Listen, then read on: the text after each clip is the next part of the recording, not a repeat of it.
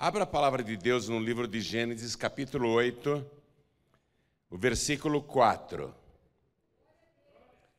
Livro de Gênesis, capítulo 8, versículo 4. Está escrito o seguinte: E a arca, né, a arca de Noé, repousou no sétimo mês, no dia 17 do mês, sobre os montes de Ararat. Vou ler de novo. E a arca repousou, quer dizer, ela estava navegando já, né, há muitos dias, coisa de 150 dias, viu? O dilúvio, a chuva mesmo, demorou 40 dias e 40 noites, né? Que se romperam as fontes do abismo e choveu como nunca. Mas a inundação durou 150 dias Todos os montes da terra foram cobertos, dois metros e meio acima dos montes mais altos, e isso está na palavra de Deus, eu não estou inventando esses números. E passados os 150 dias, as águas foram baixando um pouquinho, até que no sétimo mês, então nós temos aí, sétimo mês, 210 dias Olha quanto tempo Noé ficou na arca, hein? Puxa vida, que confinamento. Que confinamento. 210 dias na arca, até que ela repousou sobre os montes, olha o detalhe, sobre os montes de Ararat. Quer dizer que não era um único monte, eram os montes de Ararat. Então vou ler de novo. E a arca repousou, quer dizer, ela finalmente parou de navegar. No sétimo mês, no dia 17 do mês, sobre os montes, sobre os montes de Ararat. Ali fala montes de Ararat porque é como se fosse uma cordilheira, é uma cadeia de várias montanhas com diversas alturas diferentes e há duas montanhas principais em Ararat uma que mede 5.182 metros de altura, e a outra, é coisa, hein? 5 mil metros de altura é 5 quilômetros de altura. E a outra montanha, 4.265 metros de altura. Olha, foi muita água, foi realmente devastador. E muita gente não acredita. Como é que pode? Isso é ficção, isso é lenda, isso é exagero, isso foi passado de boca em boca e foi aumentando muito. Não, não é não. É a pura verdade aqui. Já já, inclusive, eu vou ter um vídeo aqui para te comprovar a descoberta dessa arca. Daqui a pouco. Mas olha só, olha só, minha gente. Eu vou ler mais uma vez e você que está comigo aqui na sede da Paz e Vida, repete em seguida. Vamos lá. E a arca repousou no sétimo mês, no dia 17 do mês, sobre os montes de Ararat. Sabe o que quer dizer Ararat? Deserto. Esses montes aí de Ararat, atualmente, estão constantemente cobertos de neve. E eles são desertos porque a constituição dele é de terra vulcânica é um solo muito poroso, não é? Então, mesmo que a neve derreta, não se forma nenhum leito de rio, não, não se forma nenhum córrego, porque a terra é porosa e ela absorve a água que se derrete. Mas ali raramente, raramente a neve derrete. Porém, na época diluviana, é bem provável que o clima fosse outro porque houve uma mudança climática brutal no planeta, que ocasionou tudo isso. E houve uma razão também espiritual por que, que essa mudança climática tão intensa aconteceu. Mas eu quero perguntar para cada pessoa que está aqui comigo e com cada pessoa que está assistindo: você acredita nisso ou não? Quem acredita nisso? Levante a mão. Eu também creio, porque está na palavra de Deus. Está na palavra de Deus, é uma história impressionante e comprovada agora. Comprovada. para espanto dos céticos. Mas você que crê, esteja aqui comigo ou à distância, agora libere as mãos, levante os olhos aos céus, ao nosso Deus, e mande para o trono da graça a melhor salva de palmas de toda a sua vida. Enquanto você aplaude e glorifica a Deus olhando para o céu, o Abraão fala assim: Eu levanto as minhas mãos ao Senhor Deus, o possuidor dos céus e da terra. Diga: Eu aplaudo com as minhas mãos ao Senhor possuidor dos céus e da terra. Oh glória! Senhor, abre o céu para receber este louvor, e sobre cada vida que te exalta, te glorifica, onde quer que esteja, derrama a tua bênção, a tua virtude, o teu poder. Pai Santo, a tua palavra vai ser pregada agora Vem falar conosco sobre esse assunto palpitante, apaixonante, intrigante. Vem com teu espírito. Tome a boca do pregador, tome os lábios do mensageiro. Remova tudo que atrapalha a pregação da tua palavra. Age agora, age já e envia a tua palavra com poder e autoridade e que a tua palavra vá, percorra toda a terra e prospere naquilo para o qual está sendo enviada, em nome do Senhor Jesus. Diga amém, Jesus. Poder se assentar, por favor? A história do dilúvio tem um fundo moral muito sério e muito forte.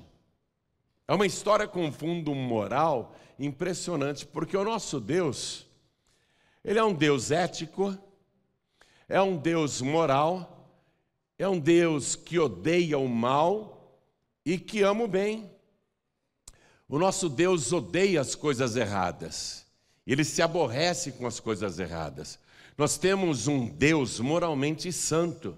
Veja, ele sendo Deus poderia ser o que quisesse, mas ele é moralmente perfeito, moralmente santo e o pecado incomoda muito. Ele não criou o ser humano para que o ser humano pintasse, bordasse, deitasse, rolasse, fizesse o que quisesse. Toda vez que a humanidade enveredou por esse caminho de autonomia e fazer o que quer sem dar satisfação para o céu, vem uma retaliação muito grande. Na época de Noé, a gente lê aqui no capítulo 6 de Gênesis, no versículo 5, que Deus viu. Deus, ele pode estar no lugar santíssimo, no alto e sublime monte, mas ele vê todas as coisas. E aqui diz: "E viu o Senhor", quer dizer, Deus vê. E viu o Senhor que a maldade do homem se multiplicara sobre a terra. E Deus não vê só a maldade visível, ele vê a maldade oculta, Acompanhe a leitura do versículo. Ó, e viu o Senhor que a maldade do homem se multiplicara sobre a terra e que toda a imaginação dos pensamentos de seu coração era só má continuamente. Quer dizer, Deus enxerga até a maldade invisível, até a maldade oculta, e mesmo a maldade escondida no coração e na mente humana incomoda a Deus. Deus é totalmente santo. E Ele nos criou para seguirmos na mesma toada. Por isso que o ser humano tem que lutar contra o pecado, contra as coisas erradas e procurar fazer tudo o que agrada a Deus. Veja o exemplo do Senhor Jesus aqui na terra. Como homem, ele dizia: Eu faço tudo o que agrada ao meu Pai, eu faço tudo o que lhe agrada. Jesus se manteve sem pecado. Quem o proibia? Quem poderia se opor, ele poderia fazer o que quisesse, mas ele, ele se limitava a andar dentro do padrão moral que o próprio Deus tem, e Jesus é Deus. Então Deus se incomoda quando suas criaturas, feitas à sua imagem e semelhança, estão mais parecidas com o adversário e o nome adversário na nossa língua portuguesa, quando convertido para o hebraico, é Satã. A palavra hebraica Satã significa adversário. Então, quando o ser humano começa a imitar as obras do adversário, Deus fala: Não, não é mais meu, não, não tenho mais nada, esse daí não tem mais nada comigo. E aí, Deus vendo toda aquela maldade, tanto a visível como a invisível, Deus ficou aborrecido. Versículo 11: A terra, porém, estava corrompida diante da face de Deus. As pessoas pensam que podem fazer o que quiserem que ninguém está vendo. Ó, corrompida diante da face de Deus. E encheu-se a terra de violência. Deus enxerga tudo isso. E viu Deus a terra, e eis que estava corrompida. Como, como a terra está corrompida hoje em dia, não, minha gente? É difícil para quem quer viver moralmente bem suportar a corrupção geral dos seres humanos, a sociedade corrompida. Isso também aborrece a Deus. A terra está muito corrompida também nos dias de hoje. E viu Deus a terra, Deus vê a terra, não apenas um país ou uma região, ele vê a terra toda. A terra toda estava corrompida, porque toda a carne havia corrompido o seu caminho sobre a terra. A coisa estava muito feia. Aí Deus, que criou os céus e a terra em sete dias, e fez tudo novo, não é do nada, ele foi mandando e as coisas foram surgindo. Deus, quando viu que tudo estava corrompido, ele disse: Agora eu vou desfazer. Eu fiz e vou desfazer. Ele é o autor, ele faz e desfaz. Eu, eu gosto de desenhar. Mas às vezes o desenho não sai como eu queria, eu rasgo e jogo fora. O desenho é meu. Eu desfaço, ou eu apago e faço de novo, não é? Então Deus falou: é, eu vou desfazer o que eu fiz. E aí Deus escolheu aquela família, que você já sabe, a família de Noé, que construiu a arca e demorou cerca de 100 anos para esta arca ficar pronta. Foi construída a maior embarcação já projetada, não pela engenharia humana, mas por Deus. E o ser humano construiu aquela embarcação inédita. Até hoje ninguém conseguiu superar as dimensões dessa arca. Ninguém conseguiu. E a família de Noé fez, demorou 100 anos. Na época antediluviana, as pessoas viviam muito. Então, tempo, as pessoas dispunham podiam se dedicar diariamente para uma atividade, e mesmo que ela fosse extremamente grandiosa, a pessoa teria tempo para realizar. E Noé e os seus filhos, e as noras e a esposa trabalharam até que a arca ficou pronta. Aí Deus mandou Noé e a família entrar na arca. Eu estou no capítulo 7 de Gênesis, versículo 4, e olha o que Deus fala para Noé. Noé, entra na arca com a tua família, porque Passados ainda sete dias, farei chover sobre a terra quarenta dias e quarenta noites, e desfarei. Olha o que Deus está falando. E desfarei de sobre a face da terra toda a substância que fiz. Eu que fiz. Eu desfaço a hora que eu quero. Eu vou desfazer o que eu fiz. E fez Noé conforme tudo o que o Senhor lhe ordenara. Aí Noé entrou na arca e diz aqui o versículo 10. E aconteceu que, passados sete dias, vieram sobre a terra as águas do dilúvio. Aí começou aquela chuvarada toda, foi uma tragédia ambiental. Quem não estava na arca realmente morreu. Foi, foi trágico, foi terrível. Mas aquelas pessoas que estavam do lado de fora não queriam saber de Deus, não. Nem se lembravam que Deus existia. Só tiveram a triste, a triste notícia de que o tempo e a oportunidade havia se esgotado e que não tinha mais condição de qualquer pessoa de fora da arca se salvar. Então morreram todos. Capítulo 8, versículo 4, que eu li para você no início da mensagem, diz: E a arca repousou no sétimo mês, no dia 17 do mês, sobre os montes de Ararat estacionou ali. Aí Noé, ele só tinha uma pequena janela naquele barco. ele resolveu soltar um corvo. Eu não sei se você sabe, mas o corvo ele não come só milho. Ele come inseto, ele come répteis, ele come carniça. O corvo come qualquer coisa. Quando Noé soltou o corvo, o corvo ficou indo e voltando. Por que o corvo ia e voltava? Não é? Porque tinha muitas águas, cadáveres humanos e de animais boiando. Então o corvo ia e voltava, mas teve uma hora que o corvo não voltou mais, porque era tanta comida, tanta carniça, que ele ficou por ali mesmo. Aí Noé, Noé resolveu esperar sete dias. Ele aprendeu isso com Deus. Esperou sete dias e soltou uma pomba pela janela. A pomba foi, voou, voou, voou, voou, voou, e depois acabou retornando para a arca, porque diz a palavra, ela não achou descanso para os pés. Aí Noé esperou mais sete dias e soltou outra vez a pomba. E a pomba voou, voou, voou, voou. Ah, e voltou para a arca, trazendo no bico um ramo, folhas de oliveira. Então Noé entendeu que a superfície da terra agora já estava aparecendo, as copas das árvores já estavam aparecendo e as oliveiras não são tão altas.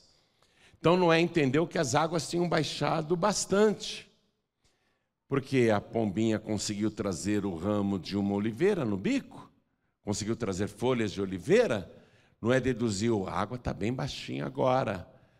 Eu vou esperar mais sete dias. Aí ele esperou mais sete dias. E ele soltou aquela mesma pombinha. Aí a pombinha não voltou mais. Agora a pombinha não come carniça. A pombinha, ela é educada, ela é mansa. O que, que essa pombinha fez? Com certeza, ela encontrou uma oliveira, aquela mesma oliveira que ela tinha pego as folhas, e ali ela deve ter feito um ninho. Fez um ninhozinho. Eu, eu, eu tenho uma oliveira na minha casa, eu te contei isso, né? Eu tenho uma oliveira e um sabiá laranjeira fez um ninho na minha oliveira. E deu dois filhotinhos lá no ninho. Aí eu até brincava e falava: não, não é mais sabiá laranjeira, é sabiá oliveira. E porque eles gostam de fazer ninho em árvores que são assim, né? Então a pombinha não voltou mais. Aí o Noé falou: opa, é sinal de que as águas minguaram. A pombinha não voltou mais. Versículo 13. E aconteceu que no ano 601, no mês primeiro, no primeiro dia do mês, Puxa, ele ficou mais quatro meses na arca. Toda essa operação que eu falei aqui em poucos minutos, é, demorou bastante. Porque, ó, no mês primeiro, ele estava no sétimo mês. No primeiro dia do mês, as águas se secaram de sobre a terra. Então Noé tirou a cobertura da arca e olhou e eis que a face da terra estava enxuta. E no segundo mês, aos 27 dias do mês, a terra estava seca. Aí Deus falou para Noé: pode sair, pode sair com a tua família. Você vê como Noé era obediente, minha gente? Antes do dilúvio começar, Deus falou para ele: Noé, entra na arca, porque daqui a sete dias eu vou mandar o dilúvio. Ele entrou, obedeceu e ficou lá com a família. Ele não recebeu ordem de Deus para sair. Ele podia falar: oba, parou de chover, as águas minguaram, a terra está seca, eu estou precisando esticar aqui os músculos, fazer uma caminhada, vou sair, vou dar uma volta não, ele não saiu. Ele ficou dentro da arca mesmo quando a terra já estava seca. Por quê? Porque ele recebeu ordem de Deus para entrar na arca. Ele não recebeu ordem de Deus para sair. A gente precisa parar de ser uma pessoa voluntariosa e geniosa. Ah, não vou mais na igreja. Agora eu vou. Agora eu não vou mais. Agora eu vou. Ah, quer saber? Eu não vou mais. Não é assim, não. Deus mandou você ficar aqui? Fica aqui. O dia que Deus falar sai, você sai, mas Deus não mandou você sair. Permanece na presença de Deus. Segue a orientação do Espírito de Deus. Acompanhando aqui a palavra, olha que coisa. Eu estou agora no versículo 15. Então falou Deus a Noé, dizendo: Sai da arca tu e a tua mulher e teus filhos e as mulheres de teus filhos contigo. E todo animal que está contigo pode tirar tudo. Aí o Noé saiu. Você já pensou? Eu falei para você que uma montanha tinha 5.182 metros e a outra tinha 4.265 metros. Foi numa dessas montanhas que a arca repousou. Um homem com a idade de Noé descer uma montanha daquele tamanho, com todos os animais, trabalhoso, não? Mas ele desceu com todos, e lá embaixo edificou um altar ao Senhor. Olha o versículo 20. Não é? Estava agradecido. Aconteceu toda essa tragédia e eu estou vivo. Você já parou para louvar a Deus e agradecer? Dois anos de pandemia, o vírus te cercando e até em alguns pegou, e você está aqui dentro da casa de Deus, você está na arca do Senhor tem que louvar, agradecer. Obrigado, meu Deus, tanta tragédia, tanta violência, tanta corrupção na terra, e o Senhor me guardou, o Senhor me protegeu, eu estou vivo.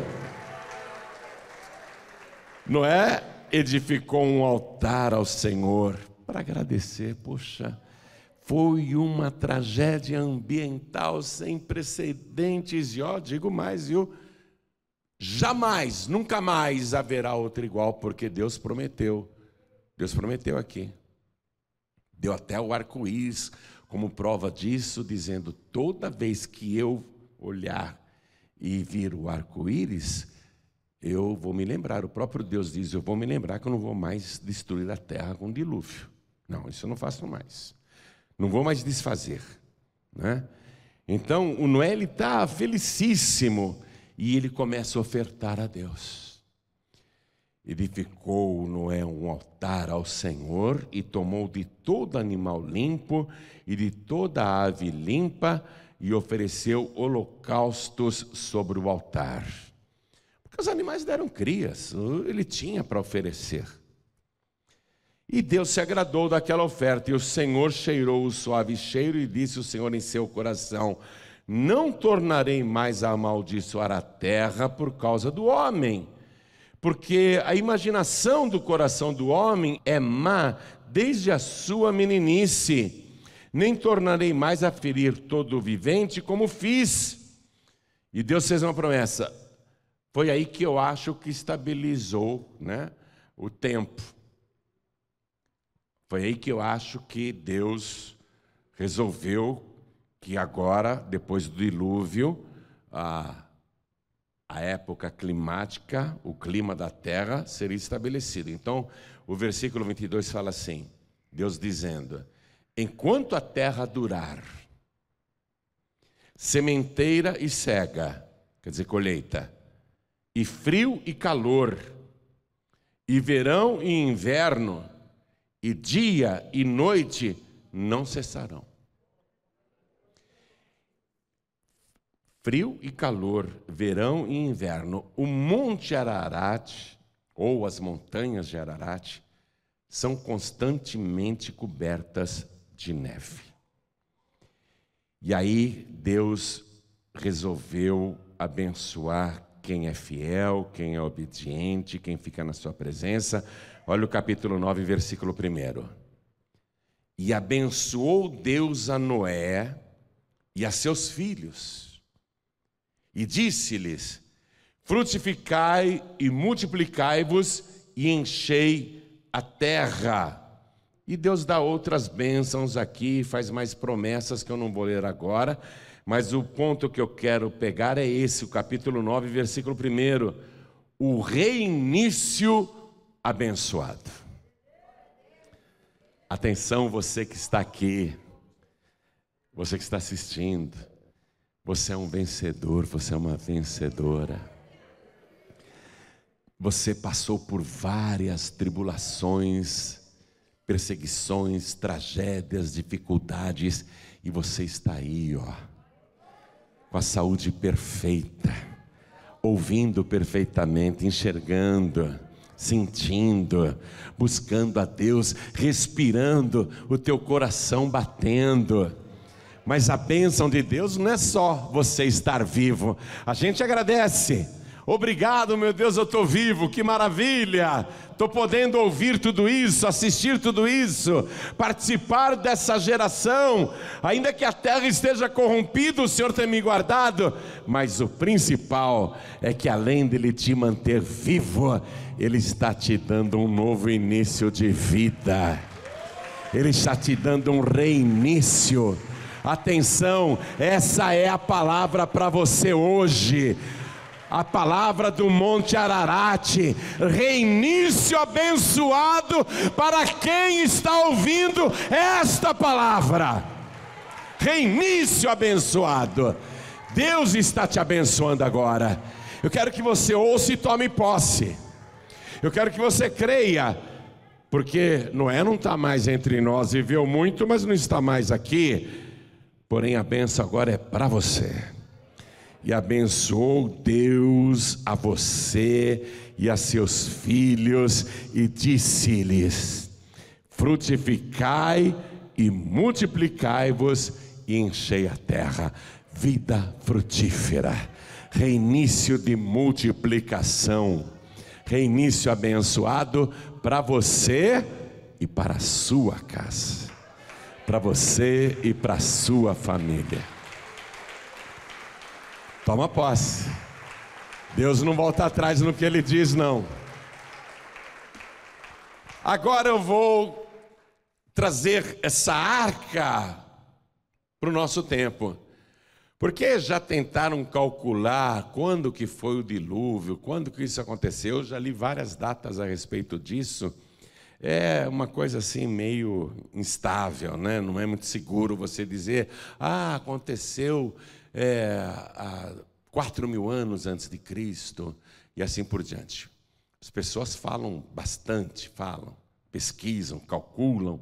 Eu não sei quando foi e nem me atrevo a calcular ou pensar, mas eu vou trazer esta arca para você agora, através desse vídeo em fevereiro de 2003, Porsche Taylor, um professor da Universidade de Richmond, através do satélite digital Globe, ele conseguiu imagens perfeitas do local da grande embarcação encalhada. Nas imagens dá para ver o formato específico do que parece ser um navio ou uma estrutura no formato de um barco, de ponta a ponta, num comprimento de 137 metros, com a largura de aproximadamente 23 metros. Lembrando que essas são as medições bem próximas do que a Bíblia informa sobre a Arca de Noé: 300 côvados de comprimento, 50 côvados de largura e 30 côvados de altura.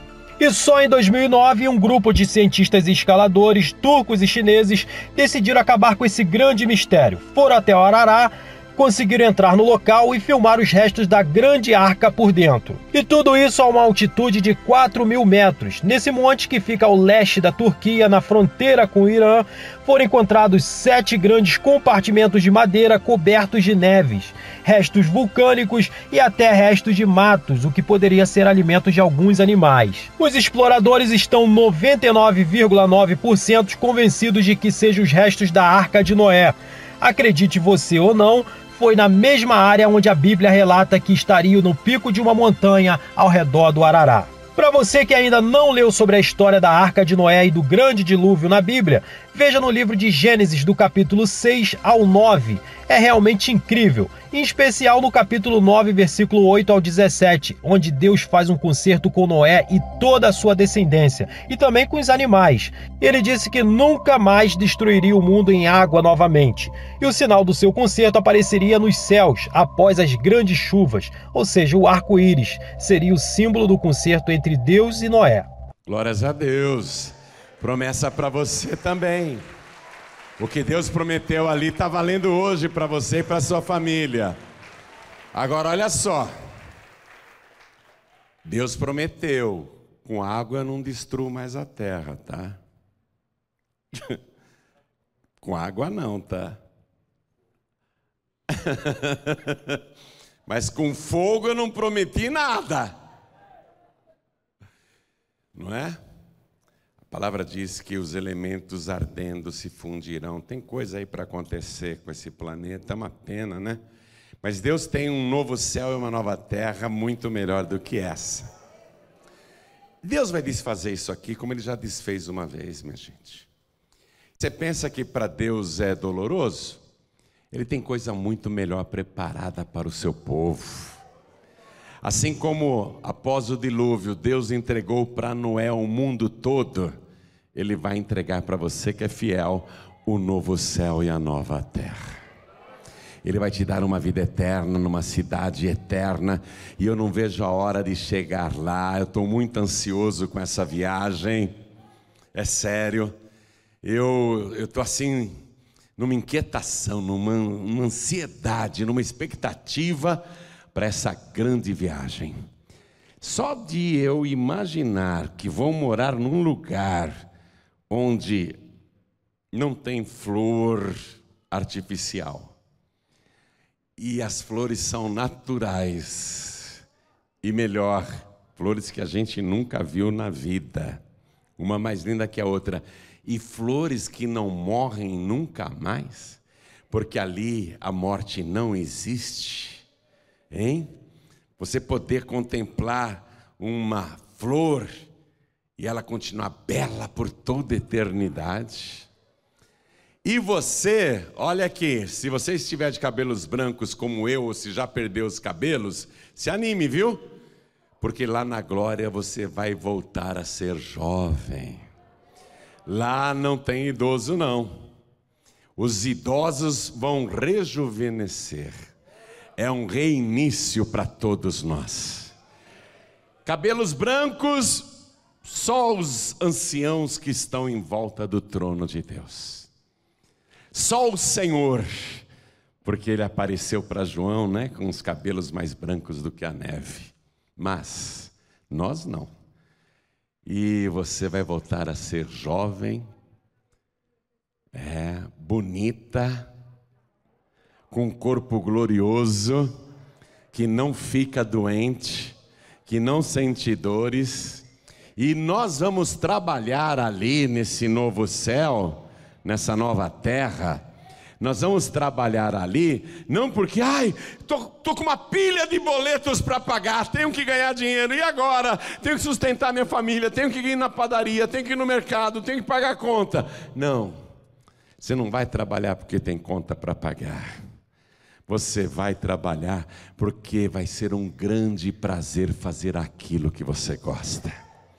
Você vai viver a eternidade fazendo aquilo que você gosta, se ocupando, mas não nesse trabalho que nos faz suar, que nos cansa, que no final do dia ou da noite a gente quer mais tomar um banho, às vezes não quer nem jantar, quer cair direto na cama, não é? Não, um trabalho gostoso. E ali não vamos precisar ter essa necessidade. Ah, vou tomar um banho agora, vou cair na cama que eu estou cansado. Lá não vai ter mais noite. Mas de qualquer maneira, eu vou instalar uma rede bem bacana na minha varanda. Para dar umas cochiladinhas, umas descansadinhas. Mas vai ser muito bom. Imagine Noé, hein? Desceu daquele monte 5 mil, 4 mil metros de altura, aquele monte de animais descendo, e Noé olhando o novo mundo, dizendo que maravilha, Deus é muito bom para mim. Como vale a pena servir esse Deus? como vale a pena viver neste mundo fazendo a vontade de Deus. Olha, Noé viveu bastante, né? Viveu muitos anos. Ó, o que diz aqui a palavra? Estou no capítulo 9, versículo 29. E foram todos os dias de Noé 950 anos e morreu. Agora imagine, para a gente, viver 95 anos já é um prodígio, e mais, viver 95 anos fiel a Deus, sem se desviar, é um prodígio maior ainda. Agora Noé ele conseguiu viver dez vezes mais que isso, 950 anos servindo ao Deus Todo-Poderoso, Criador dos céus e da terra. Você, quanto tempo tem de vida ainda? Hein? Estou perguntando, quanto tempo você tem de vida ainda? Não sei, nem eu, nem sobre a minha própria vida, mas uma coisa eu sei: até o fim da minha vida, eu quero continuar servindo esse Deus Todo-Poderoso. Esse Deus, ele premia, ele abençoa, ele dá recompensa para quem é fiel, mas ele não poupa os ímpios, não. Você não acredita que haverá um local de tormento? É só você ouvir as palavras do Senhor Jesus. Nunca se achou engano na sua boca, nunca mentiu. E ele disse que o inferno existe, e ali o fogo nunca se apaga e o bicho nunca morre. Os ímpios irão para lá e todos os que se esquecem de Deus. Não é o seu caso. Tenho certeza que não é o seu caso. Porque você está aqui hoje, nessa arca, na casa de Deus. Aqui você está esperando o novo céu e a nova terra. Nós vamos ficar aqui até chegar esse tempo. Até o dia em que Deus der ordem eu vou tirar você não da paz e vida, eu vou tirar você da terra. Eu vou te levar para o céu. Eu vou te levar para aquela mansão celestial. Eu vou te levar para o novo mundo, para o novo céu e para a nova terra. Quem quer ir para lá? Então vamos ficar todos de pé. Você, quando lia a história da arca, falava quanta fantasia Quanta bobagem, né? Agora, com o avanço da ciência, com satélites, tá lá. No alto daquele monte, quem levou uma embarcação daquele tamanho a 4 mil metros de altura? Quem transportou aquilo até lá? Como que aquela embarcação chegou numa montanha seca, que hoje tem neve, mas naquela época lá, ela realmente se tornou seca. Porque quando Noé desceu da montanha, não tinha neve, não. Depois se estabilizou. Primavera, verão, outono, inverno, sementeira e colheita. A terra vai durar assim, apesar de tudo. A terra vai durar assim. E vai durar até o dia que Deus quiser que dure. E a tua vida também vai durar até o dia que Deus quiser que você dure. Noé era um homem privilegiado. Ele é citado por Deus como um homem justo. O próprio Deus, mais tarde, vai até comentar que ele está entre aqueles que são especiais. Deus cita três homens especiais e o Noé é um deles. Mas chegou o dia em que ele teve que descansar. O corpo, 950 anos, morreu. E foi nessa época aqui, antes do dilúvio, quando Deus viu a maldade humana, Deus falou: o homem não pode viver tanto sendo mal desse jeito. Eu vou reduzir isso. E ele estabeleceu naquela época, antes de começar o dilúvio, que o tempo de vida do ser humano seria 120 anos. Reduziu bastante. Mas hoje, na nossa geração, nós achamos que uma pessoa que vive 120 anos viveu muito. Deus reduziu. E repare uma outra coisa: note como os ímpios morrem cedo. É verdade que há justos que morrem cedo também, mas repare que os ímpios, que estão metidos em violências, crimes, maus caminhos, os que se esquecem de Deus, repare como a vida dos ímpios é encurtada. Repare isso. Nós estamos vivendo uma época difícil, sabemos, mas é uma época de prevenção. É uma época em que você tem que ouvir a palavra de Deus. Deus que vê todas as coisas, ele tem que olhar para a terra e te ver justo, justa no meio dessa geração. Deus tem que olhar para esse planeta, ver tanta violência, maldade, corrupção, drogas, crimes, maldades, mas você ali, ó, no meio, no meio dos pecadores, você se destaca, porque você é um servo de Deus, você é uma serva de Deus. Deus quer olhar para este mundo e ver quais são as pessoas que Ele vai arrebatar um dia que Ele vai chamar lá para o novo céu e para a nova terra. Por isso que vale a pena você ficar firme na presença de Deus. Você não vai viver talvez 120 anos, eu espero até que você viva, mas também para que viver até os 120? Para quê? Com o corpo todo gasto, né? Os órgãos não estão mais funcionando direito, os ossos já estão fraquinhos, quebram à toa, o coração já não é a mesma coisa, o aparelho digestivo, o aparelho urinário já não é igual, a disposição já não é igual. Para que querer 120 anos, 130 anos? Não é? Eu vou chegar lá. Eu vou até os 120, eu já sei disso. Eu já sei. Mas eu vejo aí as pessoas com 100 anos, eu falo, meu Deus, eu vou ficar pior que isso. Então vale a pena você pensar não numa vida longa aqui na terra, mas numa vida eterna lá na glória. Vale a pena pensar na vida eterna, onde você será para sempre uma pessoa jovem, onde o teu corpo não sofrerá nunca mais o dano da doença ou da morte, onde não haverá mais lágrimas, onde todas as lágrimas serão enxugadas. Você não vai ver lá um único cemitério, você não vai ver lá um único hospital você não vai ver ali uma só pessoa abandonada debaixo de uma ponte ou dormindo na rua. Você não vai ver uma pessoa na miséria ou passando necessidade. Esse mundo aqui está corrompido, o mundo está perdido. Vale a pena você começar a projetar o teu futuro eterno. O futuro de delícias que Deus quer que você tenha. Veja, Deus quer que você tenha. Ele não está sorteando pessoas, Ele está oferecendo isso para todo mundo. Deus não está dizendo, eu vou fazer um sorteio agora para ver quem que eu levo para o céu. Não, Ele está oferecendo isso para todo mundo, inclusive para você. Está dando gratuitamente. É só você falar, eu quero. É, eu quero, eu quero o que Deus está me oferecendo. Como é que eu faço, pastor João Ribe, para entrar lá?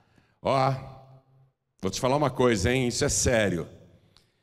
Tem gente que não acredita em Jesus, acho bom se acreditar. Tem gente que não acredita no sacrifício de Jesus, acho bom você acreditar. Olha o que está escrito em Apocalipse, capítulo 22, versículo 14, falando da Cidade Santa. Diz assim: Bem-aventurados aqueles e aquelas que lavam as suas vestiduras no sangue do Cordeiro, para que tenham direito à árvore da vida e possam entrar na cidade pelas portas. Quem quiser ir para lá, tem que apresentar o sangue de Jesus nas mãos. Sabe, no Antigo Testamento, Deus mandou o Moisés e o Arão fazerem o tabernáculo, que era uma tenda móvel. Então tinha apenas uma porta naquele tabernáculo, né? mostrando que só existe uma porta para entrar na presença de Deus. Aí vinha o altar do sacrifício, onde o cordeiro era imolado, seu sangue vazado e colocado nas pontas do altar e também sobre o pecador. E aí vinha a pia para a lavagem das mãos, que era o símbolo do batismo, porque depois que você entra pela porta, depois que você recebe Jesus, o sangue de Jesus, você tem que passar pelo batismo nas águas. Aí, quando entrava no santuário, tinha do lado direito os pães da proposição, lembrando a santa ceia e o pão da vida que é Jesus Cristo. Do outro lado, o candelabro de sete lâmpadas com azeite que representa o Espírito Santo, e a chama jamais poderia ser apagada, tinha que ficar acesa dia e noite o tempo todo, mas parava ali, porque depois tinha um véu, uma cortina, e ali só o sacerdote poderia entrar, e Deus ainda falou: Ô Moisés, avisa o Arão para não ficar entrando toda hora lá, porque eu apareço sobre o propiciatório, sobre a arca, e ele vai morrer.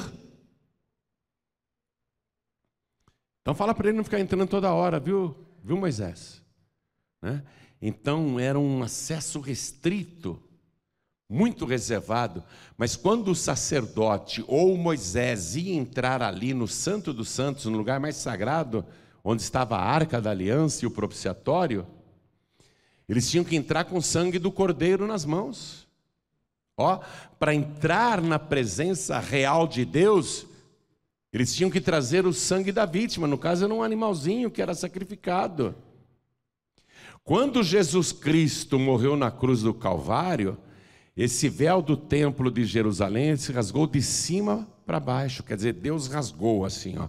Foi de cima para baixo, não foi de baixo para cima. E se mostrou ali o Santo dos Santos. O acesso ficou liberado para quem tem o sangue de Jesus. Esta é a palavra. E para você entrar na Cidade Santa pelas portas, você tem que trazer o sangue do Cordeiro. Não adianta você trazer o sangue de outra pessoa. Para entrar no novo mundo, no novo céu, na nova terra, tem que trazer, para entrar na presença de Deus, tem que trazer o sangue do Cordeiro e bem-aventurado, ó, mais do que feliz é aquele e aquela que entende isso e recebe Jesus como único, suficiente, exclusivo e eterno Salvador. Se você agora entregar a vida para Jesus e recebê-lo como teu único, suficiente, exclusivo e eterno Salvador, acredite nesta palavra você é bem-aventurado, você é bem-aventurada. É um privilégio extraordinário. Esse mundo corrompido aí fora zomba de Jesus, diz que ele era gay, que ele era homossexual, que a Maria Madalena era amante dele, que ele beijava a Maria Madalena na boca, e falam um monte de coisas e zombam de Jesus, né? até no sambódromo escarnecem de Jesus. Esse mundo está corrompido mas bem-aventurado aquele e aquela que lava suas vestiduras no sangue do Cordeiro, para que tenha direito à árvore da vida. O fruto da árvore da vida foi negado para Adão e Eva que desobedeceram, e eles foram expulsos da presença de Deus. Porque quem come do fruto da árvore da vida nunca mais morre, vive para sempre. Ó, bem-aventurados aqueles e aquelas que lavam as suas vestiduras no sangue do Cordeiro, para que tenham direito, atenção, é um direito, para que tenham direito, é um direito que ninguém vai tirar de você. Se você entregar a vida para Jesus, ninguém tira esse direito de você. Para que tenham direito à árvore da vida e possam entrar na cidade santa pelas portas. Você vai entrar na presença de Deus se vier com o sangue do Cordeiro, com o sangue de Jesus. Eu vou fazer a pergunta agora, e bem-aventurado quem levantar a mão e vier para frente.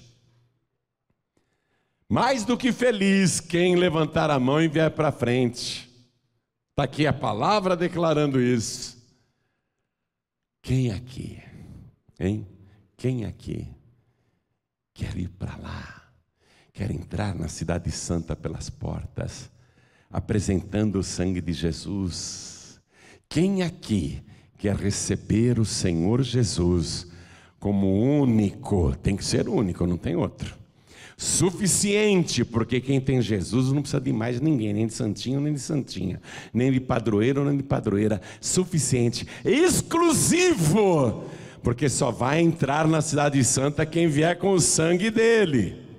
Acesso exclusivo. Jesus é o exclusivo Salvador, e a hora que você entrar, por toda eternidade Ele vai ser o teu Salvador.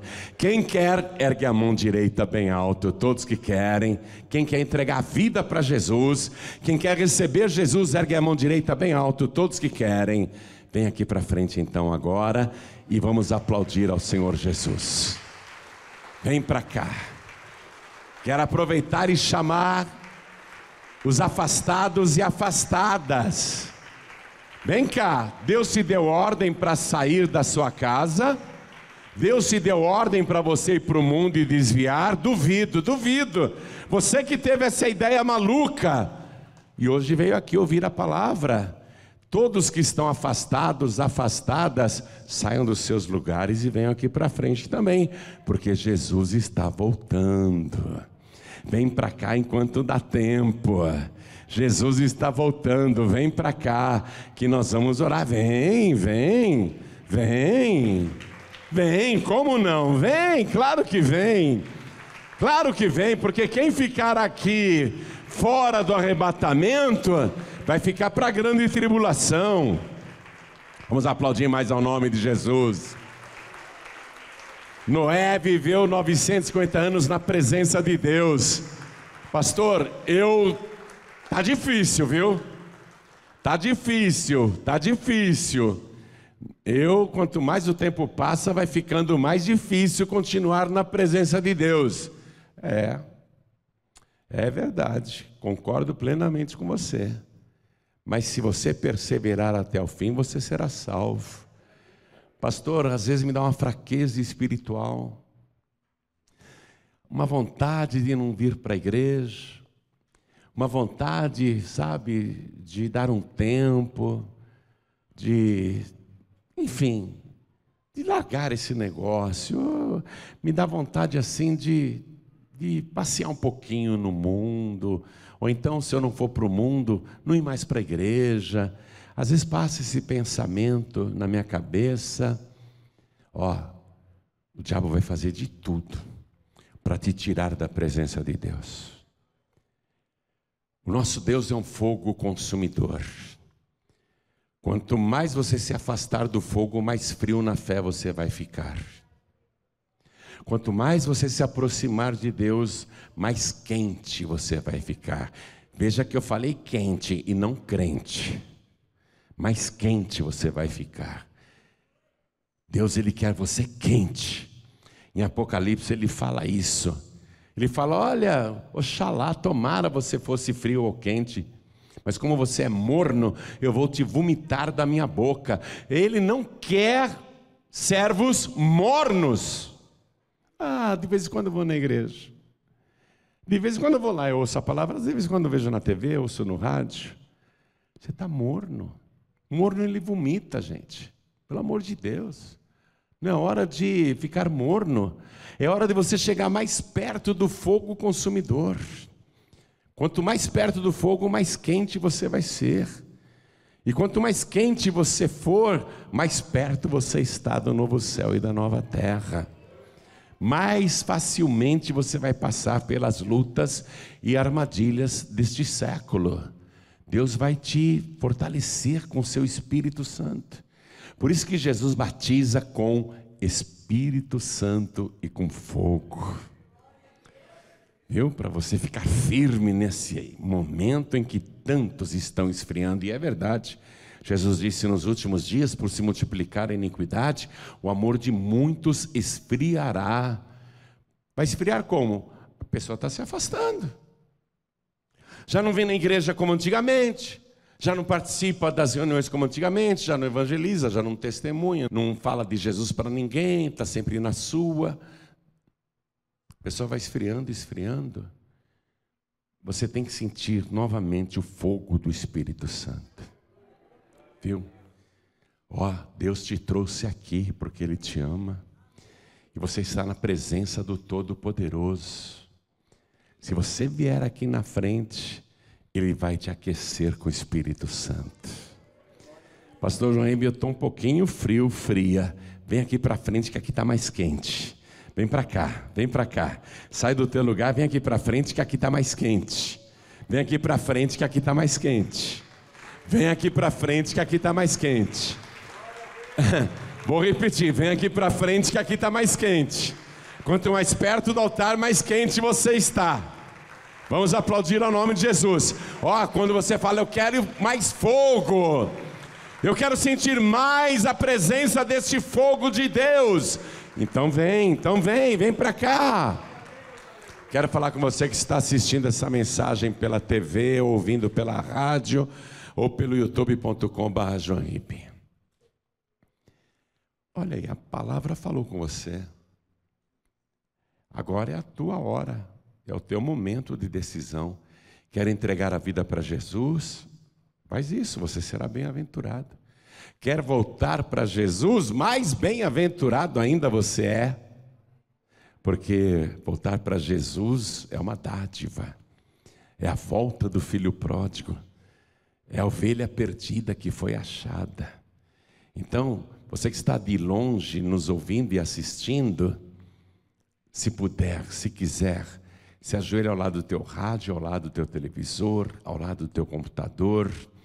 E se você não pode se ajoelhar porque está dirigindo, ou porque está em trânsito, no trem, no ônibus, na lotação, na van, no comboio, você não tem como se ajoelhar agora, está ouvindo a mensagem aí no podcast João Ribe, ou no radinho do teu celular, não tem como se ajoelhar. Pastor, eu estou no hospital aqui, eu estou todo engessado, imobilizado, eu estou ouvindo, assistindo na TV e estou ouvindo no rádio, mas eu não tenho como me ajoelhar. Tudo bem, consegue colocar a mão direita sobre o teu coração, consegue colocar a mão sobre o teu peito, quem está à distância.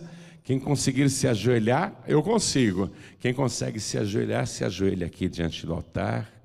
Quem está à distância e pode se ajoelhar, ajoelhe-se também. E quem não pode se ajoelhar, não tem problema.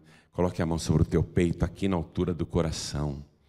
Olha, Deus, Ele vê a terra e Deus vê o coração humano. E Deus, Ele enxerga o pensamento e a imaginação humana. Deus conhece a gente por fora e por dentro. Faça isso com sinceridade agora e ore assim comigo, meu Deus e meu Pai. Eu quero estar entre aqueles que herdarão o novo céu e a nova terra, e eu adquiro agora o meu direito de entrar na Cidade Santa pelas portas porque eu declaro que recebo o sangue de Jesus como aquele que é do meu único, suficiente, exclusivo e eterno Salvador. E o que é mais maravilhoso é que eu adquiro esse direito gratuitamente. Eu não preciso pagar nada, porque o Senhor Jesus pagou o alto preço no meu lugar. E é por isso, meu Deus, que eu amo o Senhor, eu amo o teu reino e eu quero te servir até o fim. Eu não sei quantos anos, quantos meses, quantos dias ou quantas horas ainda me restam, mas até o último segundo eu pretendo permanecer na tua presença e eu quero a ajuda do Senhor, o fogo do teu Espírito Santo para me ajudar a perseverar e esquentar cada dia mais. Não me deixe esfriar, nem voltar atrás, nem me desviar. Me ajuda, Senhor, a persistir, porque quem perseverar até o fim será salvo.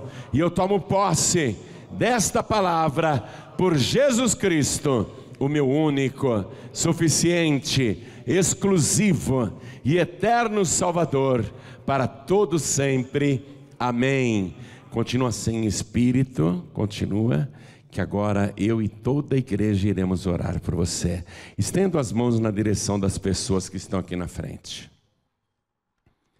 Pai querido e Deus amado, eu estou orando por esses que estão comigo aqui diante do teu altar, pessoas que estão voltando para a tua presença, pessoas que estão te recebendo pela primeira vez, pessoas que estão confirmando que te receberam, pessoas que estão aqui declarando a fé no sangue de Jesus e que tomam posse desse direito de portar, de carregar o sangue do Cordeiro para entrar na cidade santa pelas portas, para ter direito à árvore da vida. Meu Deus querido, eu oro com essas pessoas e também por quem está à distância.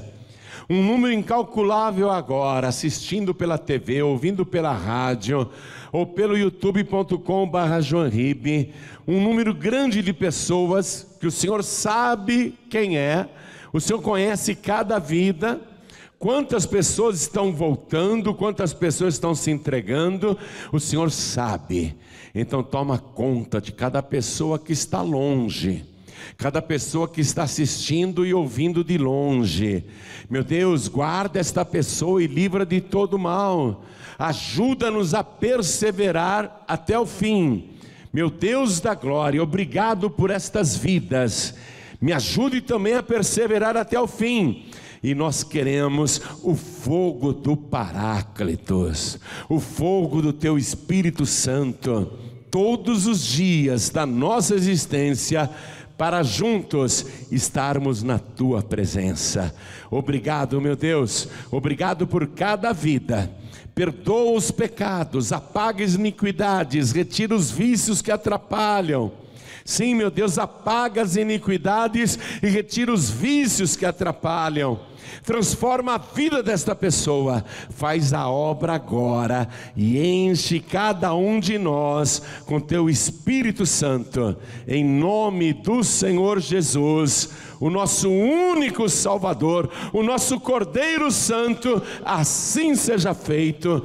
Amém, Jesus. Amém, Senhor. Amém.